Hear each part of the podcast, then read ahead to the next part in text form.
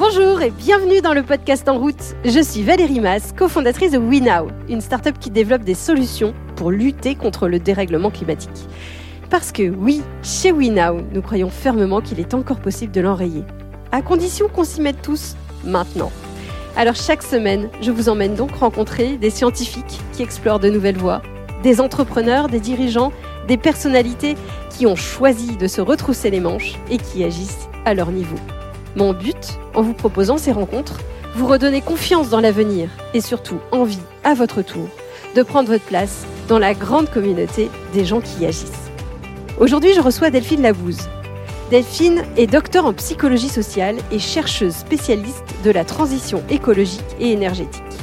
Son métier consiste à mieux comprendre les pensées et les comportements individuels et collectifs, les motivations et les freins, les résistances et les leviers afin d'accompagner les changements de manière durable. Elle a notamment travaillé avec l'ADEME sur le sujet de la transition écologique, économique et sociale. Cet entretien était tellement passionnant que j'ai décidé d'en faire deux épisodes. Alors dans ce premier épisode, nous allons parler de ce qui fait qu'on adopte ou pas un comportement, de l'influence du groupe dans les comportements individuels et des leviers sur lesquels on peut s'appuyer pour amorcer le changement. Vous êtes prêts à changer votre vision du monde? Alors, en route Bonjour Delphine. Bonjour Valérie. Merci beaucoup d'avoir accepté de répondre à mes questions sur ce podcast. Alors, j'ai coutume de commencer par cette première question. Est-ce que vous pouvez vous présenter? Donc, euh, bonjour, je m'appelle euh, Delphine Labousse, donc je suis psychosociologue. J'ai fait un doctorat en entreprise, en psychologie sociale, sur euh, la question de l'accompagnement des changements de comportement dans le domaine de la transition écologique. Et donc, je travaille depuis 2015 en tant que consultante chercheuse indépendante. Mon objectif, c'est d'essayer de mieux comprendre les freins et les leviers au changement de comportement pour accompagner la modification des habitudes dans tous les domaines de la transition énergétique. Génial. Alors, c'est exactement la ligne éditoriale de ce podcast, donc c'est parfait. Euh, Peut-être euh, pourquoi euh, pourquoi la psychologie et pourquoi ce cet attrait pour le changement de comportement, la psychologie sociale et environnementale? Alors, c'est vrai qu'au départ, quand j'ai fait mes études, j'étais intéressée par la dimension vraiment humaine de la psychologie, donc je connaissais pas du tout la psychologie sociale. J'avais vécu moi un, accident en étant adolescente qui m'avait un peu euh, bouleversée et qui tout d'un coup m'avait fait mieux comprendre toutes les personnes différentes, on va dire. Et donc j'avais eu cette envie euh, d'aller d'aller creuser euh, bah, toutes les dimensions psychologiques et essayer de, de mieux comprendre, d'être empathique en fait avec les autres. Et j'ai découvert pendant pendant mes études la psychologie sociale. Et ça a été une vraie euh, révélation. Je me suis dit, waouh, cette discipline n'est pas connue. Enfin, en tout cas, moi, je connaissais pas avant de faire mes études. On connaît la psychologie clinique, on connaît la sociologie. Et au final, la psychologie sociale, c'est l'étude des individus. Donc, on va quand même s'intéresser euh, aux émotions, à tous les facteurs euh, subjectifs, personnels, mais en lien avec le groupe dans lequel on évolue, donc euh, notre famille, nos amis, nos proches, puis la société dans laquelle on, on est. Donc, il y a vraiment, j'ai vraiment découvert en fait toutes ces relations humaines, le rôle du groupe, tous les phénomènes d'influence sociale, de conformisme, tout ce qui fait que finalement on arrive à mieux comprendre euh, le comportement d'une personne en prenant en compte toutes ces influences un petit peu inconscientes et, euh, et pas forcément euh, très visibles. Et donc ça m'a ouvert un champ. Je me suis dit tout d'un coup, grâce à cette discipline, on peut vraiment comprendre le monde qui nous entoure. Je trouve ça passionnant et du coup, euh, la psychologie sociale en fait s'applique à, à tous les sujets de la vie quotidienne. Donc ça va être euh, par exemple l'éducation, la santé, la justice. Donc à chaque fois essayer de mieux comprendre les comportements et les pensées des individus en prenant en compte l'influence des autres. Donc c'était vraiment euh, pour moi un, sujet passionnant et j'ai découvert un petit peu plus tard que ce sujet pouvait s'appliquer euh, au domaine du développement durable, de la protection de l'environnement. Comme j'étais déjà euh, depuis toute petite sensible à ces sujets-là, bah, je me suis dit c'est génial, je vais pouvoir faire un métier qui a du sens et qui correspond à mes valeurs. Donc, je me suis lancée dans un, bah, au début, un master en, psychologie sociale appliquée à l'environnement, donc à l'université de Nîmes. J'ai fait à la fois un master professionnel et recherche, parce que j'aimais beaucoup aussi le monde de la recherche. Et puis, j'ai d'abord travaillé en tant que chargée de mission développement durable, mais toujours avec cette casquette psychologie sociale. Et j'ai eu l'opportunité par la suite de reprendre une thèse en entreprise. Donc là, j'ai réussi à, à combiner mes deux intérêts à la fois pour la recherche scientifique et en même temps pour euh, l'application concrète des résultats de la recherche sur le terrain euh, en répondant à des problématiques euh, réelles d'une entreprise. Là, en l'occurrence, c'était un bureau d'études spécialisé dans l'efficacité énergétique des bâtiments.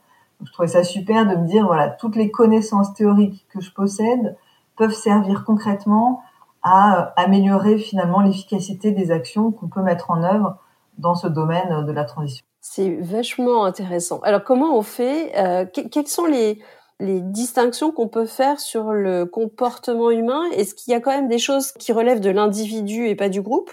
Ou est-ce que tout, euh, finalement, a une composante de groupe derrière? Alors, c'est vrai qu'on étudie souvent les deux. Enfin, il y a des interactions, en fait, euh, en permanence sur les projets que moi je mène, j'essaie d'adopter toujours une approche euh, vraiment holistique, donc euh, une approche globale et systémique qui prenne en compte en fait tous les facteurs. Et justement, j'ai travaillé pendant ma thèse sur euh, l'établissement d'un modèle pour essayer de comprendre quels sont les facteurs qui influencent les comportements pro-environnementaux, donc les comportements éco-responsables et notamment sur les lieux de travail. Et du coup, bah, il y avait différentes catégories de facteurs, notamment les facteurs liés à l'individu, les facteurs liés au groupe, les facteurs contextuels et puis les facteurs organisationnels. Donc c'est vrai que les facteurs individuels, ça peut être un groupe euh, à part entière dans lequel on retrouve différents variables, on va dire, mais qui sont toujours influencés finalement par le reste. C'est-à-dire tout est interdépendant en fait.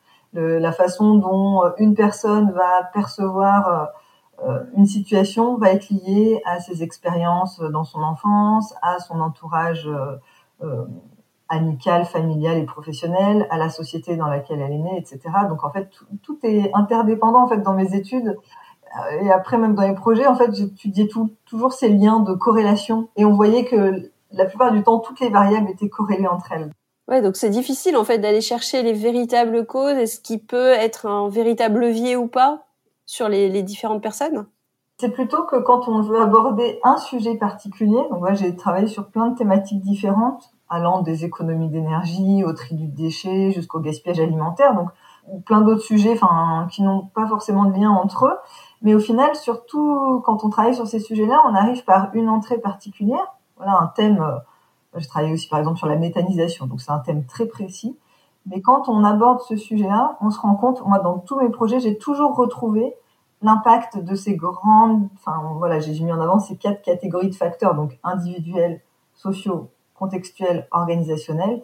Et ça, on le retrouve à chaque fois. Donc, euh, parfois, on veut aborder un sujet en se disant, bon, bah là, c'est facile, on va juste euh, traiter de, euh, par exemple, l'acceptabilité sociale de la méthanisation, pourquoi les gens ont des craintes. Mais en fait, quand on veut aborder ce sujet-là, on doit prendre en compte le rôle des facteurs individuels, sociaux, contextuels, organisationnels. Il y a toujours, en fait, tous ces éléments-là qui reviennent. Donc, ce qui, parfois, peut faire un petit peu peur aux personnes avec qui je travaille, c'est de dire bah, attention, il faut pas rester centré sur une entrée particulière, mais il faut vraiment élargir pour se dire bah, face à ce sujet-là, comment on peut prendre en compte l'ensemble des éléments qui vont nous permettre d'avoir cette grille d'explication et de compréhension des comportements. Et alors, sur les grandes thématiques qui peuvent euh, influer sur un comportement, prenons par exemple, euh, parler d'économie d'énergie, quels peuvent être les leviers sur lesquels on peut jouer ou qu'est-ce que vous avez découvert sur euh, ce qui peut marcher pour aller chercher justement ces économies d'énergie? Alors, il y a deux, deux grandes catégories de réponses. Alors, je ne sais pas si du coup j'aborde tout maintenant, mais il y a d'abord effectivement détailler ces différents facteurs. Enfin, en fait, dans dans la façon dont moi je procède, la première étape, c'est toujours d'aller réaliser des enquêtes de terrain pour justement identifier quels peuvent être ces freins, ces leviers. Donc ces enquêtes de terrain, euh, ça va être des entretiens semi-directifs, donc en face à face avec un échantillon euh, en général entre 10 et 40 personnes, hein, pas beaucoup plus, mais pour bien comprendre euh, le contexte local, les problématiques, tous les aspects subjectifs, donc quels sont les, les perceptions en fait des individus sur certains sujets, quels sont leurs besoins, leurs attentes, Donc vraiment essayer de, recueillir un maximum d'informations sur le profil des personnes avec qui on veut euh, agir en fait.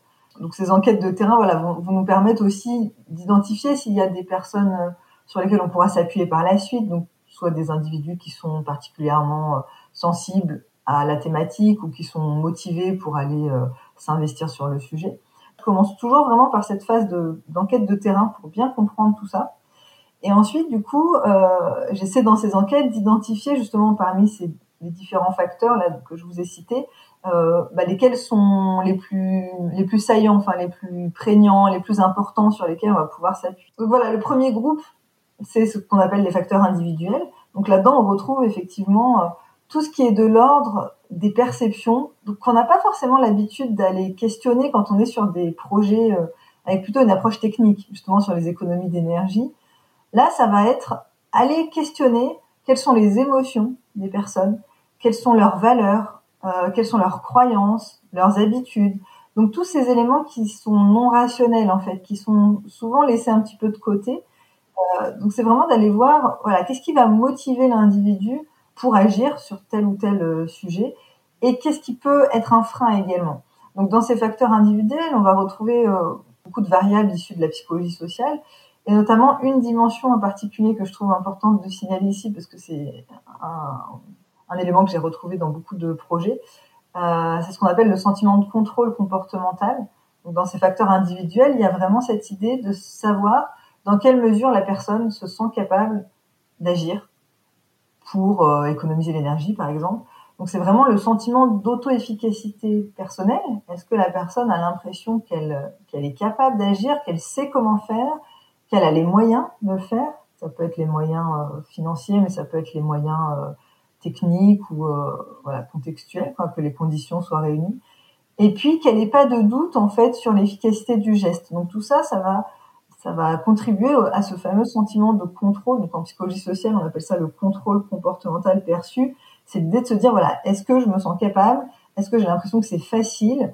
Euh, et du coup, tout ça va contribuer au fait que la personne va changer ses habitudes ou non. Si elle a un sentiment de contrôle faible, la probabilité qu'elle change ses habitudes sera faible. Comment on mesure ça? Comment on mesure ce sentiment de contrôle? Parce que ça ne doit pas être extrêmement évident. Les gens n'en ont pas forcément conscience. Oui, alors pour toutes les dimensions que j'ai citées, que ce soit les émotions, les croyances, les valeurs, les motivations, les habitudes ou le sentiment de contrôle, on a en psychologie sociale ce qu'on appelle des échelles de mesure. En fait, l'idée, c'est qu'il y a toute une branche de la psychologie sociale qui s'appelle la psychométrie, où l'idée c'est de créer des outils de mesure, de les expérimenter, de les tester et de valider leur euh, leur dimension psychométrique, c'est-à-dire dans quelle mesure ils sont fiables, dans quelle mesure ils, mesurent bien ce qu'on cherche à mesurer. Et donc il y a des échelles qui sont créées par des chercheurs, qui ensuite sont testées sur le terrain, qui sont validées euh, d'un point de vue euh, scientifique, d'un point de vue théorique et d'un point de vue empirique, donc en lien avec le terrain. Et ensuite, c'est des échelles qu'on estime fiables pour mesurer soit une dimension, soit les différentes euh, sous-dimensions d'une variable. Et donc là, en l'occurrence, sur ce, sentiment de contrôle qui est issu d'une théorie euh, assez, enfin une théorie phare en psychologie sociale qui s'appelle la théorie de l'action raisonnée, euh, qui ensuite est devenue la théorie du comportement planifié. Bah, cette dimension-là, donc elle a une échelle de mesure, c'est-à-dire c'est des questions, c'est un groupe de questions qui permettent de mesurer à la fois la facilité perçue, le sentiment d'auto-efficacité, les différentes sous-dimensions de ce, de ce sentiment de contrôle. En général, moi, j'essaie aussi de coupler ça avec des entretiens où on pose des questions euh, voilà, à la personne justement sur euh, si c'est euh, par exemple sur le tri des déchets, ça va être concrètement est-ce que vous savez qu'est-ce que vous devez mettre dans chaque poubelle? Est-ce que vous pensez que ça sert à quelque chose de faire ça? Est-ce que derrière vous avez des doutes sur le fait que ça va être euh, bien trié ou pas? Enfin voilà, on peut aussi en entretien euh, poser des questions pour essayer de d'évaluer ce sentiment de contrôle. Donc ça, c'est les premiers leviers? Voilà, donc ça, c'était vraiment sur les facteurs euh, individuels. Ensuite, donc il y a les facteurs sociaux. Donc là, c'est vraiment la prise en compte de l'impact du groupe. Comme je disais tout à l'heure, ça se retrouve dans les facteurs individuels, puisque tout ce que la personne va penser, ses croyances, ses valeurs vont dépendre aussi du groupe. Mais là, dans ces facteurs sociaux, on va retrouver bah, tous les phénomènes euh, de conformisme, d'influence sociale, donc vraiment l'influence du groupe sur l'individu. Euh, et notamment, moi, ce que j'ai le plus mesuré et étudié, c'est ce qu'on appelle les normes sociales. Donc là, c'est Les normes sociales, c'est vraiment qu'est-ce que la personne croit, enfin c'est les croyances de l'individu par rapport à ce que les autres pensent. Donc c'est moi en tant qu'individu, quelles sont mes croyances par rapport à l'avis de ma famille, de mes amis sur tel et tel sujet? Est-ce que je pense que mes proches sont euh, favorables euh, au zéro déchet, par exemple Est-ce que ou alors est-ce qu'ils sont réfractaires Donc en fait, il y a vraiment les croyances par rapport à ce que les autres pensent, mais aussi par rapport à ce que les autres font. Il y a deux dimensions dans les normes sociales. Voilà, ce que les autres pensent, ça va être ce qu'on appelle les normes injonctives. C'est est-ce que mes proches sont favorables ou défavorables? Est-ce qu'ils approuvent ou désapprouvent tel ou tel comportement? Et ensuite, il y a quels sont les comportements de mes proches, de ceux qui sont importants pour moi? Est-ce que j'observe qu'ils font le tri des déchets, qu'ils utilisent leur vélo, etc. Donc, et cette dimension descriptive, elle est très importante parce qu'elle marche aussi sur des personnes qu'on connaît pas. Il y a des études qui ont montré que si euh, dans un quartier il y a un endroit où il commence à y avoir des déchets qui sont jetés par terre, bah, petit à petit, il y en a de plus en plus parce que c'est comme si voilà, les gens observent ce qui se passe autour d'eux et ils voient un comportement et se disent bon bah tiens si tout le monde jette ces déchets là c'est qu'il y a peut-être une raison ça se trouve euh, et donc petit à petit ça devient une décharge sauvage parce que les gens imitent le comportement des autres en fait donc ça peut être euh, voilà de façon soit inconsciente, soit euh, parfois c'est des, des, des, comportements qu'on observe autour de nous. Il y a eu une expérience phare en psychologie sociale qui est sur euh, le conformisme. C'est, je la raconte en, en deux mots parce qu'elle est assez courte. C'est on voit une personne qui entre dans un ascenseur et donc normalement quand on entre dans un ascenseur, on se met face à la porte. Enfin, là où on regarde les, enfin, on regarde les chiffres et puis on se met face à la porte.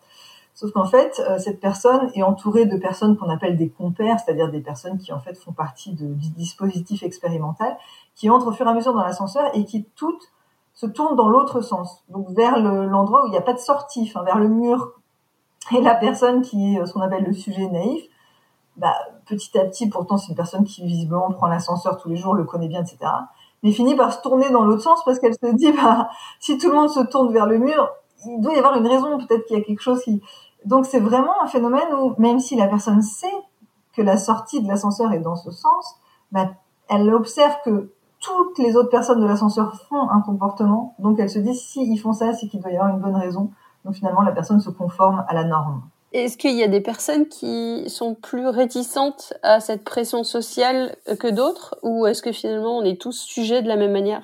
Non, il y a effectivement des différences euh, interindividuelles et ça c'est une branche à part de la psychologie sociale qui s'intéresse à ça, euh, différences. Euh, donc ça s'appelle la psychologie différentielle. Euh, et sur tous les sujets, il y a des différences. Donc en général, ça se calcule avec un, continuum en fait où on est on est sur quelque chose qui peut se, se, mettre sur une droite graduée et puis en allant de pas du tout jusqu'à tout à fait, on va dire au niveau de chaque dimension. Et du coup, sur cette soumission, euh, pression sociale, influence des autres sur le comportement, il y a des personnes effectivement qui vont être plus ou moins sujettes à ça.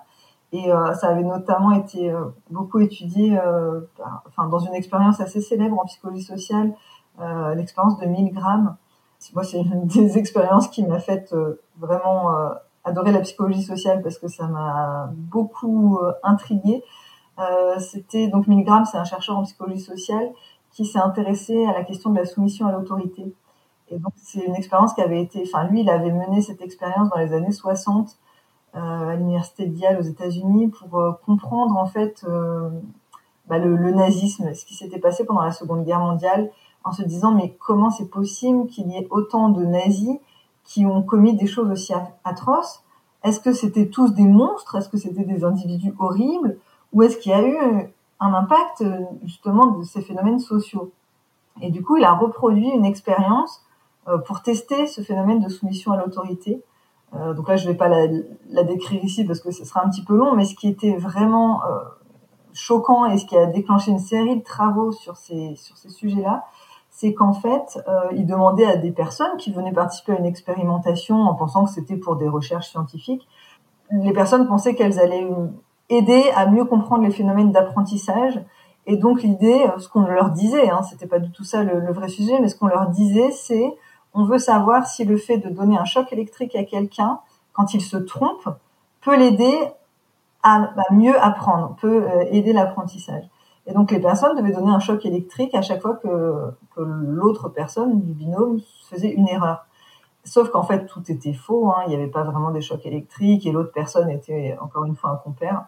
Et là où ça a été quand même euh, assez, vraiment une prise de conscience, c'est qu'il y a eu jusqu'à 63% dans, ces expériences, parce qu'il les a réitérées avec des milliers de personnes. En moyenne, il y a eu 63% des personnes qui ont donné un choc électrique mortel. Donc en fait, en se soumettant à une autorité, là en l'occurrence un chercheur universitaire, donc l'autorité scientifique, qui dit à la personne allez-y, continuez, c'est important, c'est pour nos recherches, on a besoin de savoir, etc. Et ben les gens, 63% des personnes, donc une grande majorité, vont jusqu'à un choc mortel, alors que les personnes ne sont pas des monstres. Et donc ce phénomène de soumission à l'autorité, on s'est rendu compte que c'était tellement puissant que ça permettait d'expliquer pourquoi les nazis au procès de Nuremberg disaient tous je ne suis pas responsable, je n'ai fait qu'obéir aux ordres. Et on est dans une société où on nous apprend depuis tout petit à obéir, à se soumettre à une autorité, que ce soit nos parents, nos instituteurs, nos directeurs, nos chefs d'entreprise. Et là, pour moi, ça a été une vraie prise de conscience de se dire, mais en fait, on, a un, en psychologie sociale, il y a ce qu'on appelle un biais, qu'on appelle le biais dispositionnel. En fait, on, on croit que nos comportements sont toujours liés à nous et on oublie le poids de la situation dans laquelle on se trouve. Et ça, je me dis, c'est c'est quelque chose voilà que les gens n'ont pas forcément conscience et on se dit tous mais non moi si j'avais fait cette expérience jamais j'aurais donné un choc mortel jamais je le sais et, donc on se dit mais non moi si j'avais été pendant la seconde guerre j'aurais été résistante. Moi jamais j'aurais fait ceci jamais j'aurais collaboré jamais j'aurais. Mais en fait on peut pas savoir parce qu'on n'a pas vécu la situation. Donc c'est vraiment dans ces facteurs sociaux il y a vraiment cette idée du poids de la situation et du fait que on peut pas imaginer comment on va réagir parce qu'on peut pas savoir voilà, dans, dans cette situation donnée, avec ces, ces, personnes, comment on va réagir. Donc ça, c'est vraiment quelque chose, euh, je trouve, de très très important à avoir à l'esprit, même si on n'est pas euh, voilà, dans des conditions aussi terribles que la Seconde Guerre mondiale, mais de se dire que parfois, il faut apprendre à désobéir à l'autorité quand ce qu'elle nous demande va à l'encontre de nos valeurs, ou est immoral, ou euh, pose des problèmes éthiques, etc. C'est hyper intéressant, euh, et effectivement, ça fait froid dans le dos en se disant que on s'en rend pas compte. et puis qu'ils avaient l'impression certainement en plus de contribuer à quelque chose de, de bien ou de grand qui était la recherche. Et c'est pour ça la, la, question sur est-ce que les individus sont tous pareils. Bah là, dans ces expériences, Milgram a bien sûr vu des différences. Il y a des individus, euh, voilà, qui ont résisté à la pression, qui ont dit stop, je veux quitter euh, l'expérimentation, je quitte l'université, je ne veux plus participer parce que c'est euh, je suis pas d'accord, etc. Donc oui, il y a des personnes qui arrivent à résister et d'autres qui se soumettent. Donc il y a des différences euh, liées à la personnalité aussi, à, au caractère et à, et à chaque, chaque, individu. Et alors donc ça c'est le deuxième paquet de, de facteurs. Voilà, donc on a parlé des facteurs liés à l'individu, des facteurs sociaux liés au groupe. Ensuite donc il y a les facteurs contextuels. Donc là, ça peut aussi, il y a encore une fois des interactions entre les différents groupes de facteurs, mais là, c'est plutôt d'aller voir quels sont, quel est l'environnement physique, matériel dans lequel se trouve la personne, quelles sont les contraintes qui peuvent être liées à cet environnement, quelles sont les conditions euh, matérielles, techniques, euh, qui vont influencer le comportement. Donc ça peut être euh, tout simplement quelqu'un qui dit, voilà, sur mon lieu de travail, je ne fais pas le tri des déchets parce qu'il n'y a pas de poubelle de tri. Donc ça, c'est vraiment le contexte qui peut soit faciliter un comportement, soit au contraire inhiber le comportement si les conditions sont pas réunies. Et donc dans ces facteurs contextuels, euh, j'ai aussi étudié dans, mes projets et dans ma thèse le rôle du sentiment de confort. Donc là encore, c'est pas le confort euh, tel qu'on peut le mesurer d'un point de vue euh, physique avec voilà, je sais pas par exemple la, température, l'hygrométrie, mais c'est plutôt le confort perçu. Là, ce qui nous intéresse à chaque fois en psychologie sociale, c'est vraiment les perceptions subjectives, parce que d'une personne à l'autre, une même situation peut être vécue et perçue de façon complètement différente. Donc nous, on va vraiment aller interroger les perceptions de confort. Est-ce que l'individu a l'impression que son environnement, euh, que ce soit euh, dans son logement, chez lui ou au travail, est-ce qu'il a l'impression que c'est confortable? Et ce qui est intéressant, c'est que là, il y a tout ce qui est mêlé. Il y a à la fois les aspects techniques sur effectivement des paramètres euh, au, à la possibilité de régler le chauffage, l'éclairage, etc. Mais il y a aussi euh, des dimensions plus euh, subjectives liées à des facteurs humains, comme euh, est-ce que, par exemple, sur un lieu de travail, est-ce que j'ai pu m'approprier mon espace? Est-ce que j'ai pu le personnaliser? Est-ce que j'ai pu aménager les choses comme je veux? Et tous ces éléments-là d'appropriation vont favoriser ce qu'on appelle l'attachement au lieu, qui va avoir un impact sur ces perceptions de confort. Donc là aussi, on voit que dans ces facteurs contextuels, on a des choses très euh, objectives comme euh, voilà l'aménagement de l'espace, euh, les différents facteurs liés à est-ce que l'environnement est confortable, etc. ou des, des, choses tout à fait neutres, on va dire. Mais on a à chaque fois comment l'individu se les approprie, les perçoit, fait le lien avec ses différentes expériences personnelles et donc comment finalement ce contexte qui est censé être le même pour tout le monde va être perçu de façon différente en fonction de chaque individu. Donc voilà, ça c'était donc le troisième groupe, c'est vraiment ces facteurs contextuels. Et le dernier, c'est plutôt lié cette fois au, au, monde du travail, puisque ça va être les facteurs organisationnels. Donc là, ça va être, par exemple, si on est sur euh, sur des personnes qui travaillent dans une entreprise, bah, ça va être euh, quelle est la culture d'entreprise, est-ce qu'il y a une politique environnementale dans l'entreprise, euh, est-ce qu'on est dans un système de management euh, participatif où les personnes peuvent proposer des idées, prendre des initiatives? Voilà, tous ces éléments-là. Puis il y a tout ce qui va concerner aussi les relations, les relations sociales dans l'entreprise, mais aussi les relations avec les supérieurs hiérarchiques. Par exemple, est-ce que est-ce que les supérieurs hiérarchiques montrent de la reconnaissance pour le travail, valorisent ce qui est fait, apportent du soutien aux salariés? Donc tous ces éléments-là, euh, est-ce que la personne se sent traitée de façon juste et équitable sur son lieu de travail? Ça, c'est toute une théorie en psychologie sociale qui s'appelle le sentiment de justice organisationnelle, qui étudie les antécédents et les conséquences de ce sentiment de justice. Donc c'est est-ce que je me sens traitée de façon juste et équitable dans mon entreprise? Et eh ben ce sentiment de justice au travail, il va avoir aussi un impact sur les comportements euh, pro-environnementaux, les comportements éco-responsables. Donc plus une personne a le sentiment qu'elle est traitée de façon équitable, de façon juste, que ce soit à la fois dans le c'est pas que le salaire, hein, c'est aussi euh, justement la reconnaissance, le, le, fait de pouvoir être autonome, avoir des responsabilités, le fait d'avoir des, des, supérieurs hiérarchiques qui, qui sont respectueux, qui traitent la personne avec, euh, avec humanité qui, qui permettent aussi euh, à chacun de donner son avis quand il y a une décision qui doit être prise. Tous ces éléments-là, en fait, vont contribuer à la fois au bien-être de la personne, du coup à sa productivité, mais aussi à son envie de s'investir sur toutes les choses qui sont pas directement liées à son travail, comme par exemple euh, bah, agir pour économiser l'énergie au travail, pour trier les déchets, etc. Donc euh, en fait là encore, on voit que tout est lié le fait de se sentir euh, bien à son travail, enfin voilà, le bien-être au travail, la qualité de vie au travail, euh, c'est lié bien sûr à, à, ce que la personne va produire. Donc euh, plus la personne se sent bien sur son lieu de travail, plus elle va être efficace et productive. Euh, ça va aussi limiter du coup l'absentéisme, le turnover, mais ça va aussi contribuer à une meilleure gestion environnementale en fait dans l'entreprise. Donc ça c'est des éléments assez nouveaux. C'est dans les années 2010 en euh, en France, il y a eu des auteurs qui se sont intéressés à, ce qu'on appelle les comportements de citoyenneté organisationnelle.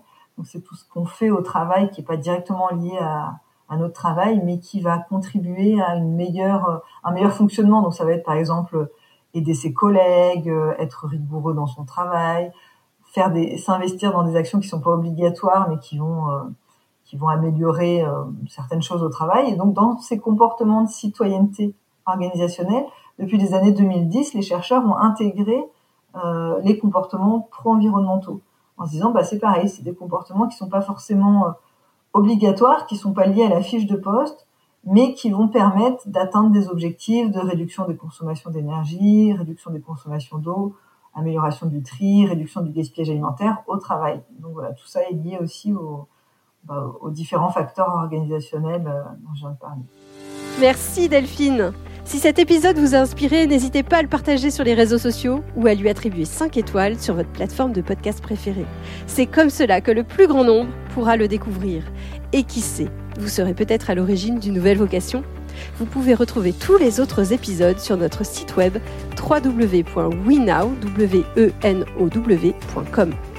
La semaine prochaine, vous découvrirez la deuxième partie de cet échange inspirant avec Delphine Labouze.